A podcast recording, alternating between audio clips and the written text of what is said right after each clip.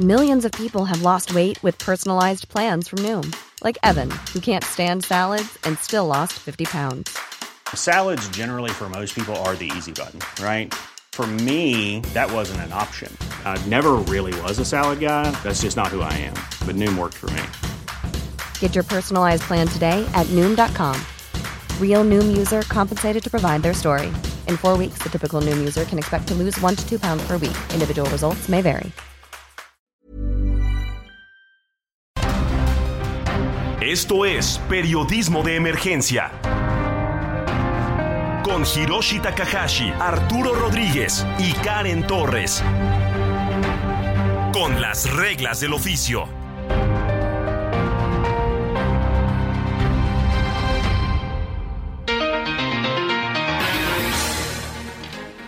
Muy buenos días, sean bienvenidos y bienvenidas a Periodismo de Emergencia. Son las 10 de la mañana con 3 minutos, tiempo del centro de México. En este sábado 15 de julio del 2023, estamos transmitiendo en vivo como todos los fines de semana desde las instalaciones del Heraldo Media Group en la Ciudad de México, acá por el rumbo de los insurgentes. Y tengo el gusto, como todos los fines de semana, de saludar a Karen Torres. Hola Karen, buenos días. Hola Giro, muy buenos días, muy buenos días a la audiencia que nos acompaña en esta mañana. Eh, un fin de semana con bastante información. Yo creo que en toda la redacción es una, un fin de semana con temas importantísimos que no solamente se hable de política, sino yo creo que el sector salud es un tema que está en el ojo público. Sector salud, el asunto de pues eh, los hospitales que salió nuevamente a la discusión pública después de que vimos por ahí unas imágenes de Quintana Roo con una niña de seis años que se quedó atorada y murió se quedó prensada en un elevador del Instituto Mexicano del Seguro Social, unas imágenes que pues generaron muchísimas críticas alrededor de pues este proyecto de salud de la cuarta transformación. Y también eh, uno de los anuncios importantes que hizo el presidente de México eh, después de que salió esto de, la niña tiene que ver con el control de estas asociaciones público-privadas en hospitales. Mencionó por ahí que entre 9 y 12 hospitales eh, quiere que pasen a manos del Estado. Sin duda, eh, eh, el titular de el IMSS, pues bueno, José Robledo, yo creo que tiene mucho que explicar. Se han aplicado importantes recortes al presupuesto de la infraestructura del Instituto Mexicano del Seguro Social y bueno, este se ha dejado a los programas sí sin modernización. Se habló también de este tema con los elevadores y pues bueno, 71% de los estados no recibieron dinero para el mantenimiento. Una crisis fuertísima. Y también por ahí estuvimos eh, pues viendo las imágenes de los abuelitos haciendo fila por horas, ¿no? En todo el país prácticamente. Aquí lo tenemos muy presente en la Ciudad de México, no sabemos en sus estados, cuéntenos si puede. Eh, en la Ciudad de México y pues nos reportan al menos en 20 ciudades de la República, el sistema del Banco del Bienestar colapsó, lo que hizo que pues los viejitos estuvieran horas formados tratando de sacar su dinero. También nos reportaban que en algunos supermercados no les eh, pues recibían la tarjeta y tenían que regresar su despensa con los pocos pesitos que les dan regresar su despensa a los estantes nuevamente, Karen. Es una lástima, una tristeza y yo creo que existe sí, sin duda, un pendiente histórico en el sistema de salud y bueno, en los programas que se han eh, alineado a, las personas de tercera edad sí habría que darle un, punto al seguimiento y estaremos pendientes, Giro, de cómo se desarrolla. Muy pendientes de eso y otro de los asuntos también que está generando Mucha discusión todavía tiene que ver con la violencia, violencia por todas partes. El gobernador de Jalisco, Enrique Alfaro, calificó como algo inédito el ataque con explosivos contra agentes en el municipio de Tlajomulco de Zúñiga, allá en Jalisco. Dijo que no era el primer ataque, pero dijo que fue un acto de terror brutal han sido utilizados pues muchos eh, artefactos explosivos en los últimos años en este país aunque pues no los tenemos muy presente hasta cuando pues hacen este tipo de, o generan este tipo de destrucción. Por eso tenemos en la línea en este momento a Alberto Capela, quien fue secretario de Seguridad de Morelos y de Quintana Roo, para que nos cuente más acerca de lo que está viendo alrededor de la seguridad en este país. Sabemos, eh, don Alberto, buenos días, que usted continúa con su consultoría haciendo análisis de lo que está pasando con la seguridad en este país. Muy buenos días, Alberto. Gracias, un saludo, buen día.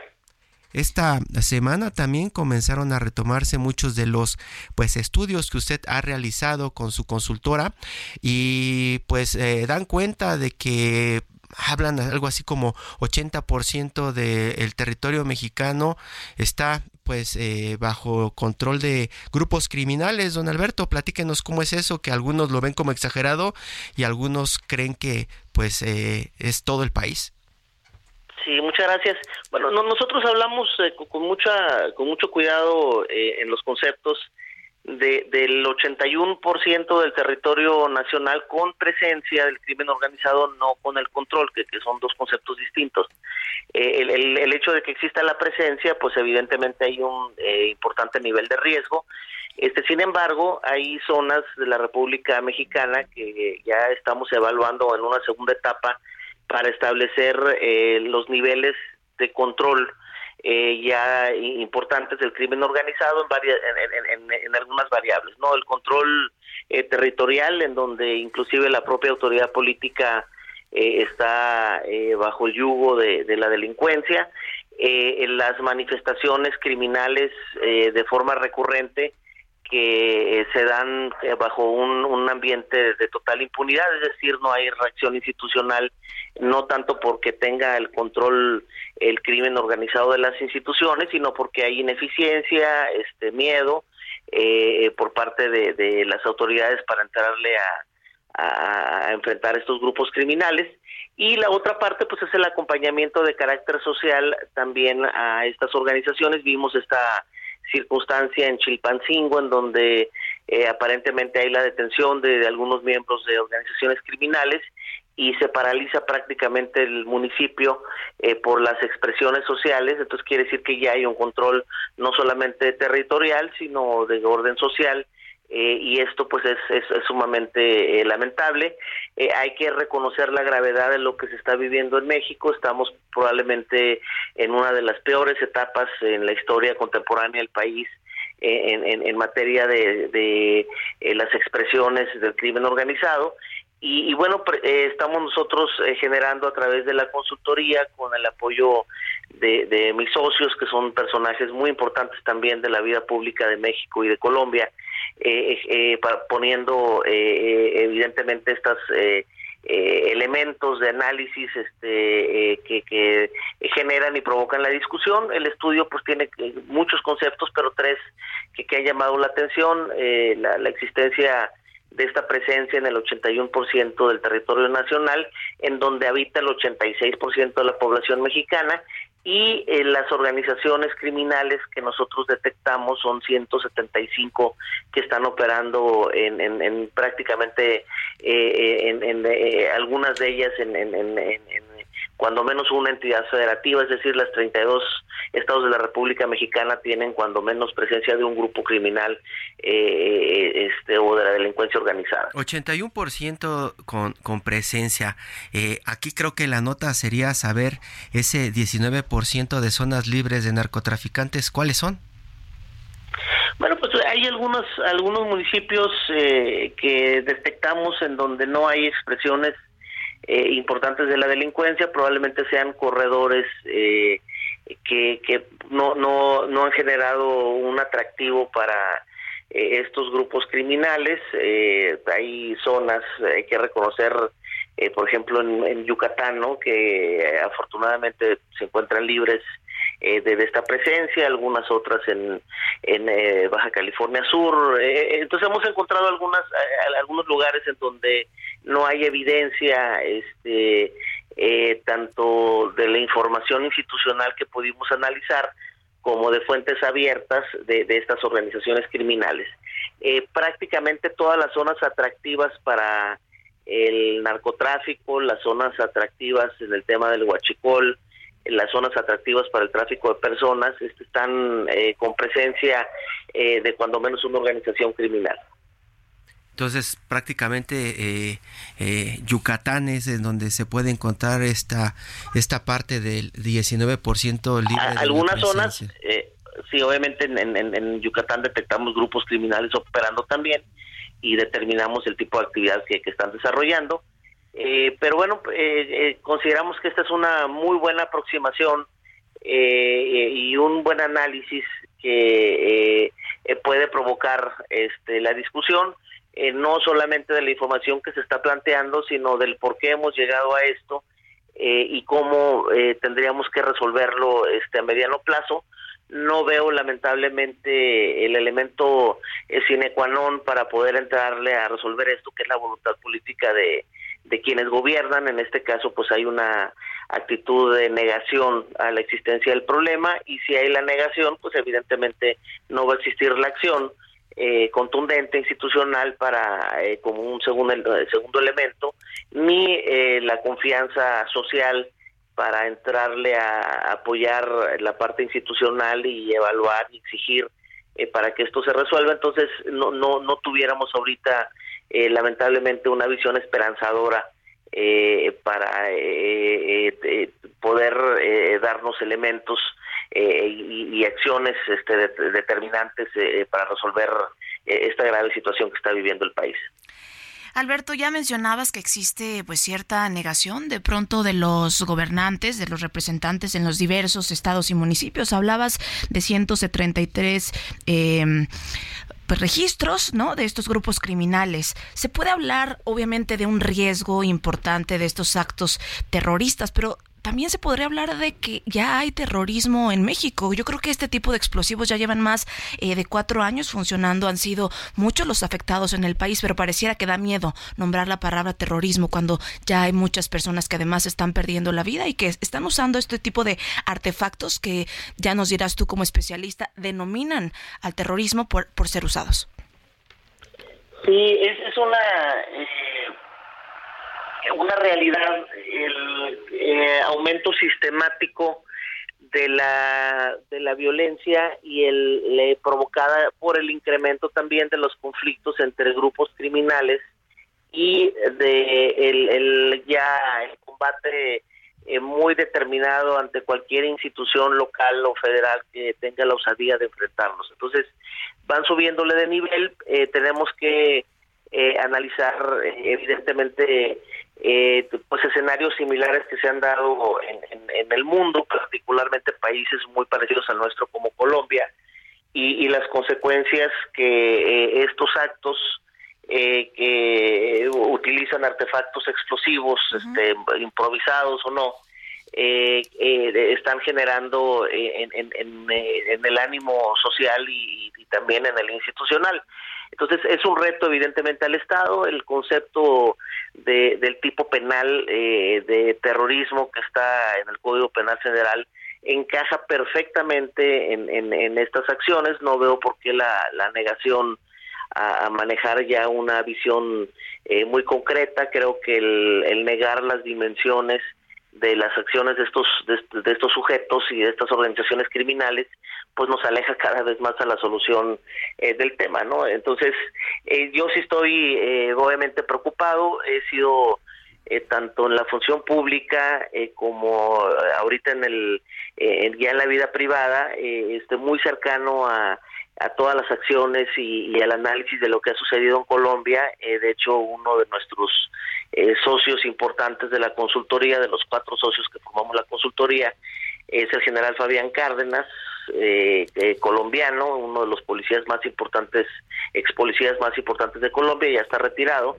y él hace un análisis muy concreto de, de lo que ha sucedido allá y obviamente tiene su criterio muy particular eh, de, de, estos hechos que se han dado aquí en, México y él ha establecido que pues la idea es eh, provocar como se dio allá este un, una eh, sentimientos de miedo y zozobra a través de la utilización de estos artefactos y que estas acciones pues evidentemente van a provocar todavía más graves consecuencias para la seguridad nacional de nuestros de nuestros países este con varias implicaciones no el, el recrudecimiento eh, del fenómeno y los efectos directos sobre la población eh, civil por estas acciones, lo cual provoca obviamente pérdida de vidas humanas eh, con la utilización de estos artefactos explosivos, este, donde se genera la pérdida obviamente de vidas, lesiones graves a, a personas inocentes, porque ese es el siguiente paso que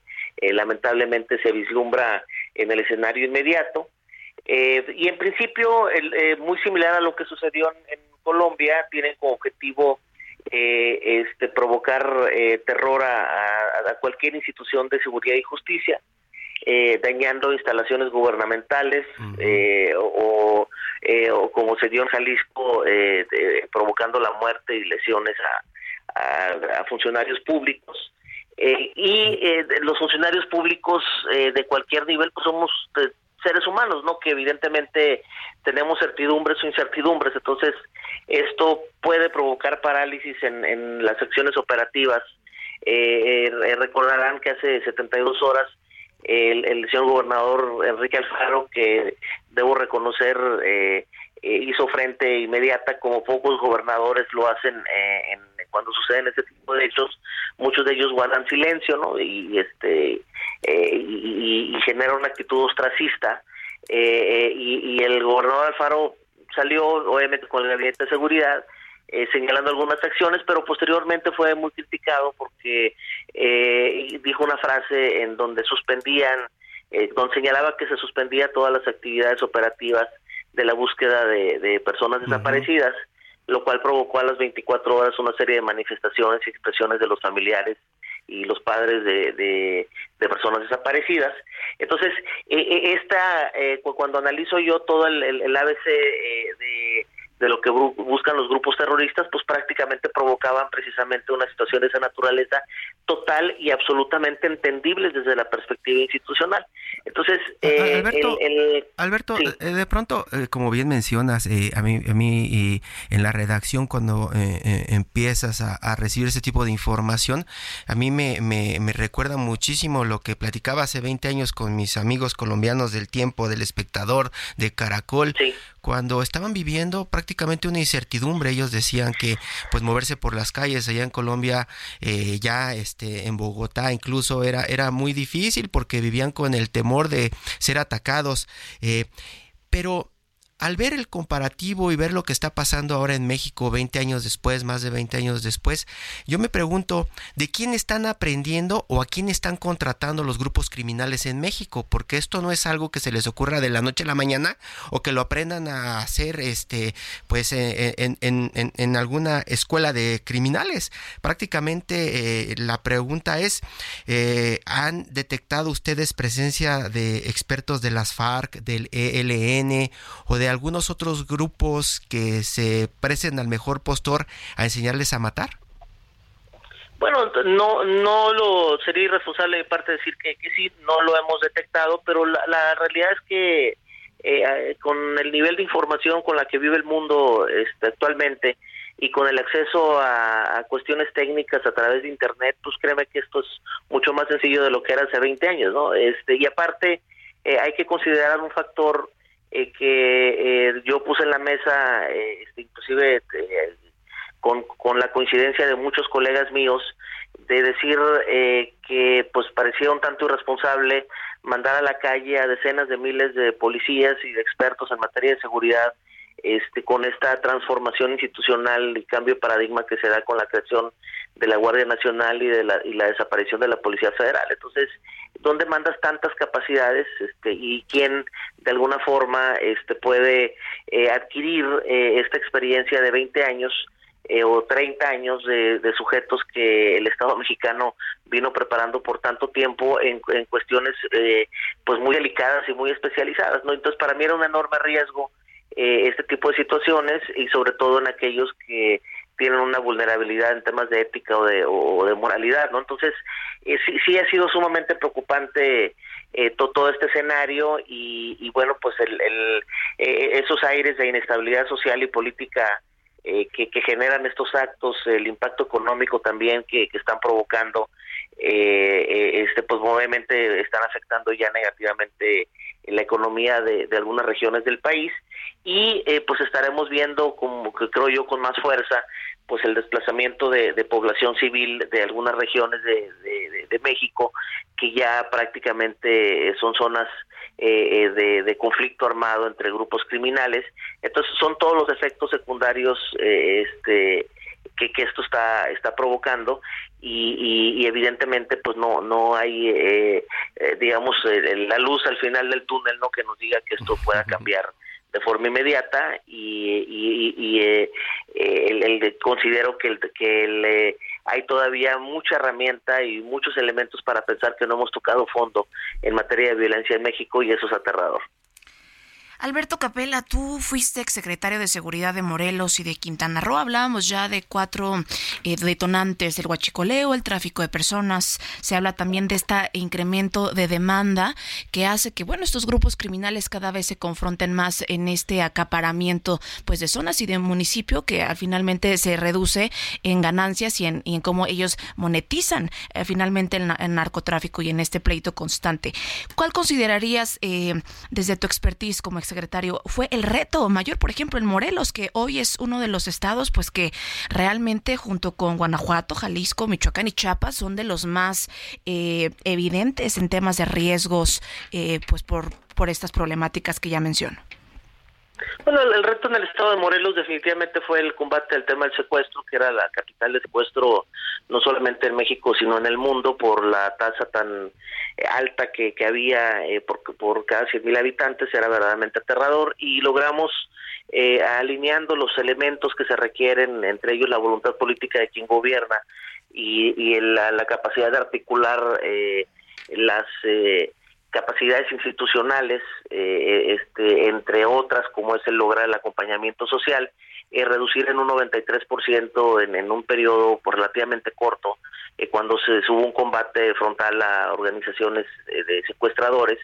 Eh, este el tema de la reducción de los homicidios importante, el combate a las extorsiones también, eh, el, había un control importante en, los delitos ambientales en Huitzilac, ¿no? Entonces ya ya ya, ya eh, hablaremos ya hablaremos en otra entrega, Alberto, de todo lo que se realizó allá en Morelos, que parece que pues no sirvió de mucho con la llegada de Cuauhtémoc Blanco. Si nos lo permites en una siguiente entrega platicamos de pues cómo tiraron a la basura todo el trabajo que se hizo allá en Morelos y que pues prácticamente es una incógnita en este en este momento. Alberto Capela, exsecretario de Seguridad de Morelos y Quintana Roo, de Hace Consultores, ¿cierto? Así es. Ya estaremos platicando más acerca del crimen en México y de otras hipótesis que tienen alrededor de estos ataques terroristas que ya estamos viviendo, como dice Karen, en este territorio. Alberto Capela, muy, muy buenos días, gracias por tomarnos la llamada. Gracias a ustedes. Continuamos en periodismo de emergencia, no le cambie.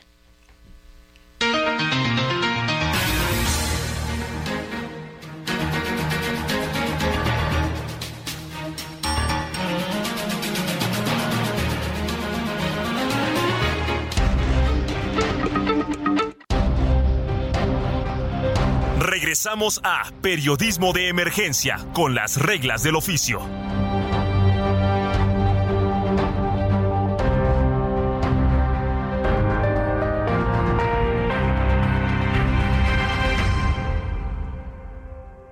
Toma un minuto y piensa en tu momento favorito, en tu graduación, por ejemplo. Ahora piensa en todas las empresas que se necesitan para hacerla posible. Las que rentan los salones, las que hacen la comida, las empresas al comprar y vender entre sí generan economía para miles de familias. CIRT, Radio y Televisión Mexicanas. Voz de las empresas. Consejo de la Comunicación. Redefinimos tu concepto de una Subinfinity QX60 2023. Ahora, con tres años de mantenimiento incluido.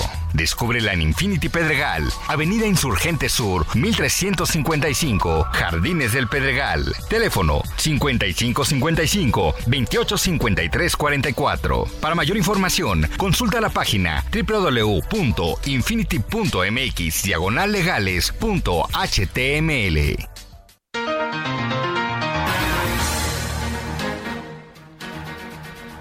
Continuamos en vivo desde las instalaciones del Heraldo Media Group. Esto es periodismo de emergencia. Son las 10 de la mañana con 31 minutos, tiempo del centro de México. Y hace unos días, Karen, hay que recordar, hay que recordarle a usted también que con ocho votos a favor y tres en contra, el Pleno de la Suprema Corte de Justicia de la Nación determinó que hubo Hiring for your small business? If you're not looking for professionals on LinkedIn, you're looking in the wrong place. That's like looking for your car keys in a fish tank. LinkedIn helps you hire professionals you can't find anywhere else, even those who aren't actively searching for a new job but might be open to the perfect role. In a given month, over 70% of LinkedIn users don't even visit other leading job sites. So start looking in the right place. With LinkedIn, you can hire professionals like a professional. Post your free job on linkedin.com slash people today. Del Senado para hacer los nombramientos de los tres comisionados faltantes del Instituto Nacional de Transparencia, el INAI, por lo que ocho ministros echaron abajo el proyecto de Loreta Ortiz. Así más o menos lo estuvimos contando en los medios electrónicos, en los medios escritos esta semana, pero para que nos lo cuente a detalle está en la línea Norma Julieta del Río, comisionada del Instituto Nacional de Transparencia. Muy buenos días, Norma. Hola, buenos días. Qué gusto saludarla. Esto que estuvimos eh, contando en la semana alrededor de la Suprema Corte de Justicia de la Nación, ¿quiere decir que vamos a tener INAI ya pronto otra vez? Así es, bueno, nosotros en el INAI tenemos esa confianza.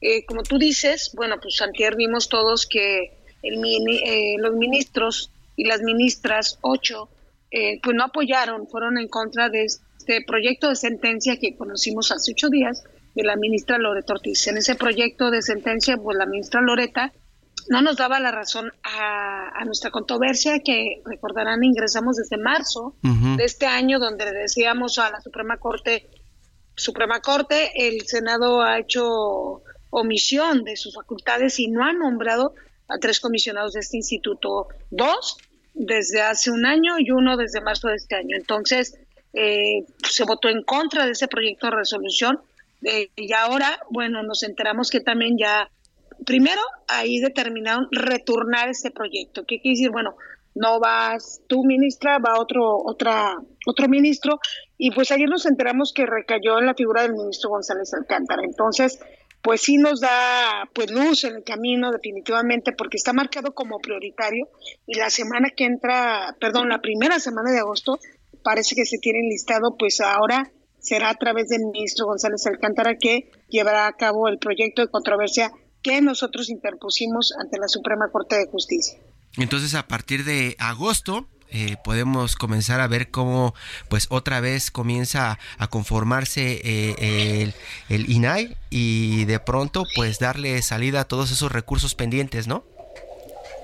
Sí, bueno, de, entrada, eh, nosotros estamos pidiendo la suspensión, que no es otra cosa más que decirle, mientras resuelves eh, y obligas al Senado a nombrar, déjanos sesionar con cuatro, de acuerdo a la ley federal en el 33 dice de siete, cuando menos cinco, pero el argumento es, bueno, tenemos ya cerca ya de siete mil, más de siete mil cien recursos de revisión de estos mil, más de mil son de datos. ¿Qué quiere decir esto? Pues que los ciudadanos han acudido a instituciones donde les han negado la información, han recurrido al INAI y nosotros estamos listos. ¿Por qué listos? Nos estamos dictaminando, estamos al día con estos proyectos y pues si nos dan esta suspensión de que tanto se habló también en la sesión, sesión antier, recordemos que el ministro Laine, la ministra Margarita Ríos dicen, bueno, pues no la suspensión, pero bueno, esperemos nos den esta suspensión. En tanto el Senado pues designa a los comisionados, nosotros podríamos ya sesionar en pleno. Norma Julieta del Río, muy buenos días. Karen Torres, nos menciona entonces que son 7.178 los asuntos sin poder resolver por omisiones legislativas que quedan eh, de pronto pendientes y ya son 471 días sin pleno del INAI. ¿Cuál eh, sería, eh, comisionada, la ruta legal para pues poder sesionar y respaldar eh, estos derechos de las y los mexicanos rumbo pues bueno al cierre de los trabajos del INAI. ¿Cuál sería este proceso? Karen, buenos días. Sí, el proceso es precisamente después de esta sesión, eh, se enlista en la ponencia del ministro González Alcántara, seguiría que resolviera nuevamente, esperamos que sean las primeras semanas de agosto, entonces sí que quede como definitivo. Uno, obligar al Senado a que nombre estos tres eh, comisionados. A ver, ahí lo que el primer proyecto de sentencia de la ministra Loreta decía, no, no hay omisión. Claro que hay omisión y los ministros lo respaldaron porque incluso González Alcántara en su intervención dijo, ese es, excesivo porque en efecto hoy son 471 días y un pleno completo. Entonces, La suspensión es en tanto, o se obliga el Senado, a ver, ¿por qué? Porque el Senado, pues ayer también se lo han dicho algunos senadores, o sea, es que no hay condiciones, es que, bueno, respetamos al Senado, pero lo van a hacer, pero aparte de eso, la suspensión nos va a permitir efectivamente subir al Pleno, desahogar, cada ocho días se acumulan 500, entre 500 y 600 este, recursos y resolverlos, pero no solo eso, el Pleno nos va a dar como para cualquier situación que controvenga la Constitución, un decreto, un acuerdo, nosotros tenemos la facultad de ir a una acción inconstitucional, de ir a una controversia. Recuerden el, el padrón este de telefonía, que en su momento quisieron imponerlos a los mexicanos esto, y era definitivamente una vulneración tremenda de datos personales. Nosotros fuimos a la acción de constitucionalidad recordarán que ganamos, y pues ya, los mexicanos podemos estar tranquilos de que cualquiera que acuda a una compañía de telefonía no escaneen sus datos biométricos y no sepamos dónde van a parar esos datos, ¿no? Para eso sirve también el INAI. Es lo que, lo que han tratado de hacer desde hace muchos años, tener este registro y compartirlo hasta con empresas. Pero hablando de los asuntos terrenales, de la transparencia, Norma Julieta del Río, comisionada de, de, del INAI, ¿Cuáles son los recursos que están notando más? Hasta antes de que este golpe contra la INAI llegara, se hablaba muchísimo de que la Fiscalía General de la República, por ejemplo, era una de las instituciones que no quería eh, pues dar información y que recibía las mayores quejas. Eh, pues están otros por ahí, Petróleos Mexicanos, Presidencia de la República. Dice que llegan 500 recursos a la semana. ¿Qué es lo que están notando en el asunto de estos, de estos recursos y quejas? Mira, definitivamente el Instituto Mexicano del Seguro Social es quien encabeza de estos 7.000, más de 7.100, encabeza la lista con cerca de 900 negativas de información. Es el IMSS, es la Fiscalía General de la República, es la Comisión Federal de Electricidad, es Petróleos Mexicanos, es la COFEPRIS, y bueno, si te fijas, son eh, sujetos obligados que realmente tienen la obligación de dar trámites y servicios. En el Instituto Mexicano del Seguro Social, ¿qué es lo que están negando? Bueno, muchísima gente que acude a solicitar el número de semanas cotizadas en busca, pues ya después de, un largo periodo, como lo marca la ley, de haber trabajado para este país, pues retirarse con una pensión, no lo han logrado. Se les dice que después de una búsqueda exhaustiva no lo encontraron, que no lo encuentran. También hay gente que está solicitando ver su expediente clínico para tomar algunas decisiones de vida. El Instituto Mexicano del Seguro Social es el número uno en la actualidad y como te digo, le sigue COFEPRIS, Petros Mexicanos, Fiscalía, la Secretaría de Educación Pública también está en esta lista que encabeza, digamos, el top 5 de, de, estas negativas que han existido a partir de, pues, el 31 de marzo fue el último día que estuvo Paco Acuña, a partir del primero de abril. Y llama la atención porque uno pensaría que eh, pues eh, hacer uso de, la ley de transparencia solo beneficia a los medios que estamos de pronto haciendo investigaciones y queriendo obtener información que no nos la da un vocero de alguna dependencia. Pero resulta por lo que usted nos cuenta que prácticamente eh, el problema tiene que ver con unas soluciones muy reales de problemas laborales de algunos mexicanos. Sí, es que el INAI efectivamente, más allá de que se ha convertido de verdad una excelente fuente de información, como es la Plataforma Nacional de Transparencia, solicitar información para los compañeros de los medios de comunicación, pero también es de utilidad social. Aparte de solicitar temas del seguro social, la gente solicita saber este programas médicos, temas de justicia, temas de educación. Hay estudiantes y jóvenes que buscan muchísimo este, cómo acceder a una beca, algún apoyo para estudiar. Este, también tenemos casos de señoras que han asistido al Centro de Atención a la Sociedad, que es el, que está ahí en el INAI y que también nos llaman por teléfono para preguntar sobre vulneración de datos personales. ¿eh? Hay muchas denuncias sobre vulneración de datos personales en posición de particulares y pues nosotros no podemos sesionar para, para sancionar a esos particulares que de una u otra forma les dejas tus datos y después aparecen a otros lados, detectas de dónde salieron y los denuncias, porque pues no podemos sesionar, pero las más de mil denuncias que tenemos en temas de datos es de vulneración de datos personales, ¿eh? y eso también es muy grave, porque pues recuerden que a raíz de eso viene el robo de identidad, la ciberdelincuencia, y pues también es un tema pues muy grave, ¿eh? el tema de datos personales. Comisionada, hay un tema que también se había puesto sobre la mesa y que incluso el presidente de México, Andrés Manuel López Obrador, había, pues de alguna forma hecho evidente, de forma incisiva, era sobre los salarios, los altos salarios en el INAI y de pronto algunos puestos eh, administrativos que estaban, eh, lo mencionaba quizá duplicados en actividades, eh, con todos los trabajos que se realizan en el INAI, con la cantidad, pues bueno, de asuntos que hay que darle eh, resolución o, recibir, como pues bueno, acumulados por semana, los más de 500 que ya menciona. ¿Qué opinión le merece estos eh, comentarios por parte del presidente? Mira, de antemano, bueno, con todo el respeto a la investidura del señor presidente, eso es falso totalmente falso. Los comisionados del INAI no ganamos más que el presidente de la República. Yo te puedo decir que yo asumí este cargo protestando en el Senado cumplir, ya hacer cumplir la Constitución en noviembre del año 2020, cuando yo arribo junto con mi compañero Adriana que somos los últimos este, que llegamos al instituto, eh, te puedo decir que ya los compañeros habían hecho las medidas para reducir. Nosotros no tenemos gasto médico, nosotros no tenemos prestaciones, nosotros tenemos un sueldo que está en la Plataforma Nacional de Transparencia, que no es más que el presidente, eso es falso, y no hay sueldos duplicados. Y en el INAI somos cuatro comisionados que estamos resolviendo el trabajo de siete y yo creo que hay mucha desinformación alrededor de, del titular del Poder Ejecutivo Federal, que lamento que la gente que está alrededor, que conoce de esta situación, como por ejemplo cuando lo llevan a decir, es que las funciones del INE las puede hacer la auditoría, ¿no? El superior de la federación o la, o la, o la Secretaría de la Función Pública, pues falso. La Secretaría de la Función Pública es el órgano interno de control de su gobierno y lleva sus políticas internas de control.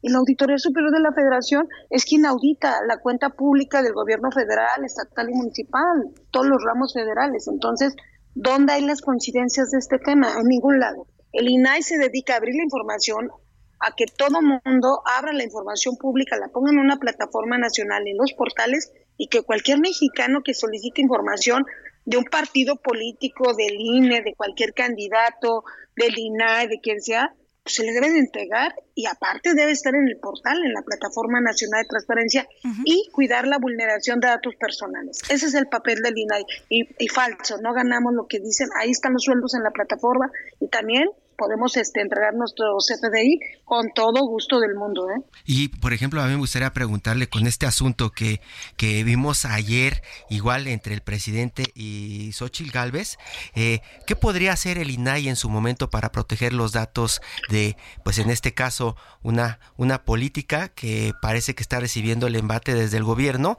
cuando el gobierno tiene todas las herramientas para obtener la información que quiera? Bueno, la verdad se debería de, poner una denuncia por degradación de datos personales. En este país existe el artículo 16 de la Constitución. Yo insisto, mientras no se modifique la Constitución, nadie la puede violentar. Y el artículo 16 es muy claro en el tema de datos personales, el derecho a tu privacidad, y ahí viene claramente cuáles son los datos personales que te pertenecen y solo con tu consentimiento puedes autorizar este tipo de, darlos a conocer. Yo creo que es una violación y este en ese caso llámese eh, la candidata, llámese senadores, diputados, servidores públicos o gente en común, quien vulnera sus datos personales sin su consentimiento, puede acudir al INAI y hacer la denuncia correspondiente para nosotros actuar en consecuencia. Comisionada, hay esperanza, hay esperanza para que en breve, pues bueno, el Pleno pueda continuar con sus trabajos. También eh, nos informamos sobre, pues bueno, el ministro González Alcántara elaborará este nuevo proyecto de la INAI. ¿Qué se espera de, este nuevo proyecto, comisionada? No, pues esperamos, este, después de haber este, conocido, visto todos el antier, las posturas de cada ministro que votaron en contra de ese proyecto de la ministra Lorita, que lo único que pretendiera pues enterrar al INAI, pues nos da mucha esperanza de que hay hombres y mujeres en la Suprema Corte de Justicia apegados a derecho conforme a la Constitución.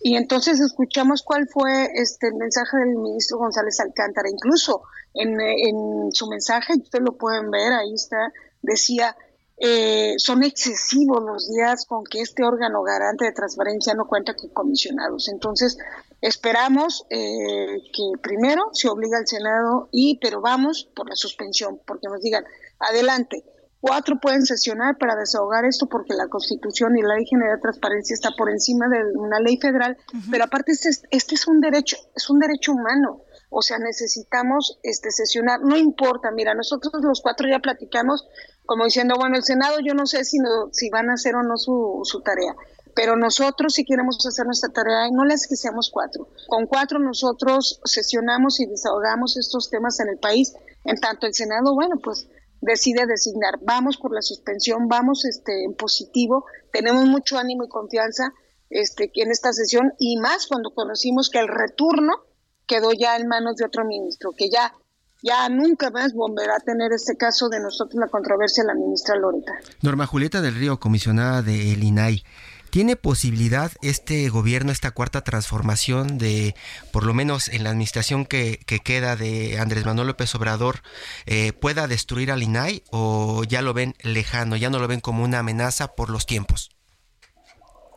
Bueno, nosotros es, es, muy difícil, mira, tendrán que ir a una reforma constitucional, o sea, no es que de la noche a la mañana tendrán que ir a reformar la constitución, sabemos pues que eso está un poco difícil en estos tiempos y eh, confiamos mucho en la Suprema Corte de Justicia de la Nación. Para nosotros ese es el camino. El Senado es su atribución y es su obligación nombrarlo, pero hemos visto lo que ha pasado, ¿no? Entonces, tenemos esperanzas de que en este sexenio volvamos a sesionar, volvamos a desahogar los tres puntos, pero a ver, lo que está detenido es un quórum para resolver, no estos derechos. ¿eh? La gente puede consultar información en la plataforma, incluso este mes, del primero de julio al 30, es por obligación que los 8.264 sujetos obligados de este país, incluidos los de la federación, estén cargando información de lo que se hizo en abril, mayo y junio. En agosto yo los invito que en cuanto sea el 1 de agosto prendan la plataforma nacional de transparencia, la usen y sepamos qué se hizo en este segundo trimestre extraño, a quién se le vendió, a quién ejecutó obras, a quién se le compraron medicamentos, becas, salarios, procesos, trámites, deben de estar actualizados. O sea, lo que está detenido es un coro, más no estos dos derechos en este país. Pero ya tiene, ya tiene fácil decir que esa información no existe. No, no, pues es que sí existe, nada más que la tienen que cargar por ley y ahí vendría otro proceso de sanción. Sí existe, o sea, no puede ser que, a ver, la administración pública se opera este, con documentos, se ejecuta con convenios, con la ley de adquisiciones de obra pública, la ley de salud, hasta para comprar medicamentos o hasta pues para ver quién quién vendió, quién hace los mantenimientos de esos elevadores que conocimos, pues ahí están los contratos en la Plataforma Nacional de Transparencia ahí viene si esas empresas son de reciente creación o no. Yo los invito a que usen de verdad la Plataforma Nacional de Transparencia. Comisionada, pues qué, qué, qué, buena entrevista. Gracias por, por supuesto, acompañarnos y gracias también por recordar a la audiencia, mexicanas, mexicanos, que no está impedido eh, el acceso a la información y que, pues bueno, a veces existe esa eh, desinformación, por supuesto, de, de que está pues prohibido y no lo está. Así es, así es de que ustedes sigan solicitando información y ante cualquier vulneración sigan ingresando sus denuncias en el INAI. Yo les aseguro que pronto, de verdad, y no solo nosotros, la sociedad civil nos ha respaldado, los medios de comunicación, es un derecho de todo el país que se ganó de una lucha social que hace de 21 años. Esto no es privativo de una persona y pues no permitamos que sea rehén de nadie. Y pues al contrario, muchas gracias a ustedes porque por los sábados también hay noticias. y estaremos pendientes, por supuesto, de todo el desarrollo y desahogo de estos trabajos, comisionada. Así es, y pues les mando un abrazo y excelente fin de semana. Muchísimas gracias. Periodismo de emergencia. Con las reglas del oficio.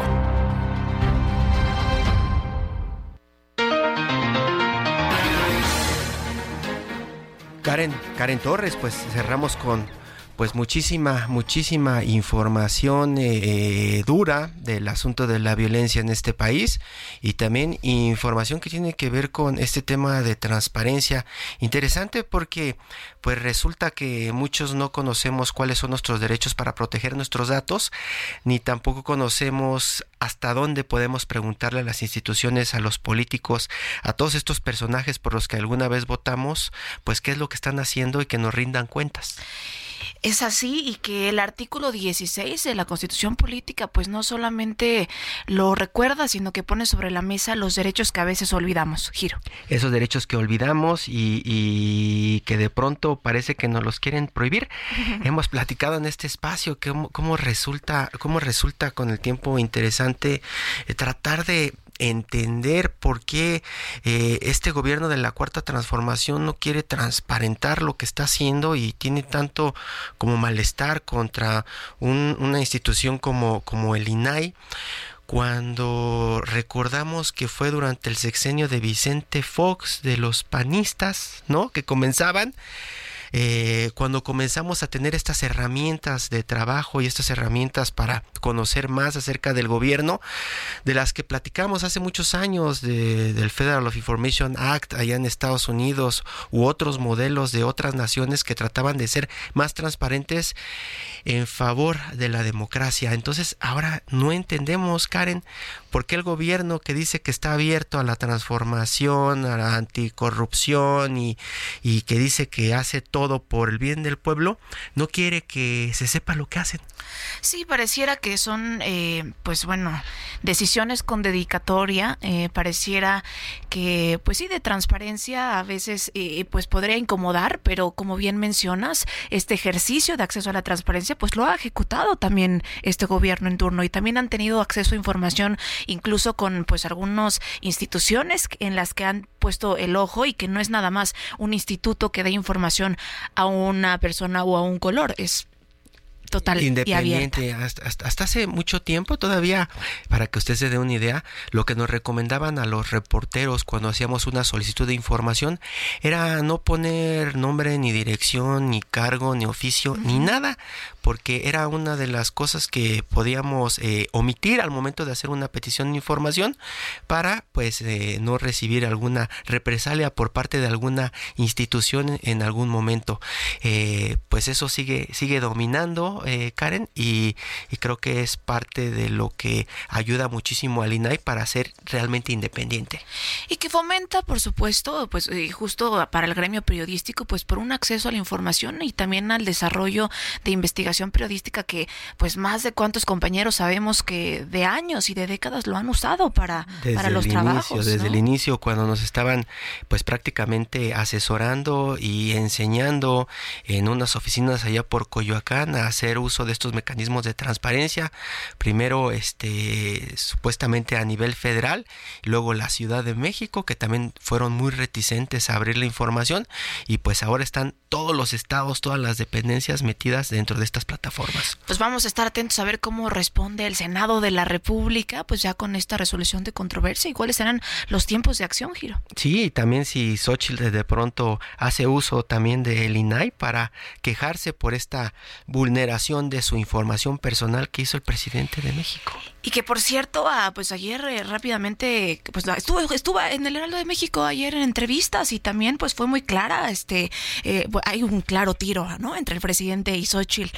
Así que lo invita, si es que es verdad lo que informa de ella, a dejar la presidencia y viceversa. A ver quién renuncia. Pues ya estaremos platicándole más en la siguiente entrega de Periodismo de Emergencia. Muchísimas gracias por su compañía. Karen Torres, gracias.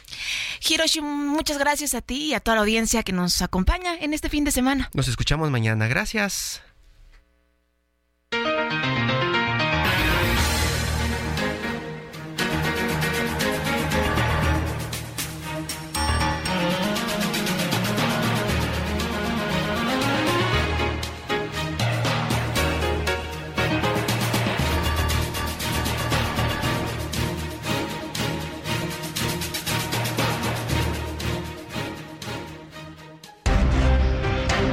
Hasta aquí, periodismo de emergencia. Con Hiroshi Takahashi, Arturo Rodríguez y Karen Torres. Con las reglas del oficio.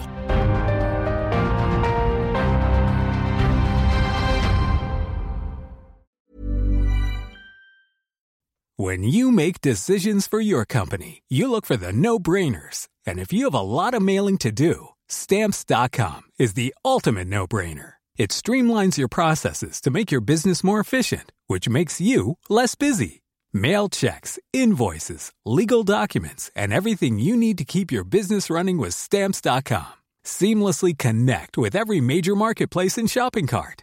Schedule package pickups and see your cheapest and fastest shipping options from different carriers, with rates up to 89% off USPS and UPS rates. And with the Stamps.com mobile app, you can take care of mailing and shipping wherever you are. Make the same no-brainer decision as over 1 million other businesses with Stamps.com. Sign up with Code PROGRAM for a four-week trial, plus free postage and a free digital scale. No long-term commitments or contracts.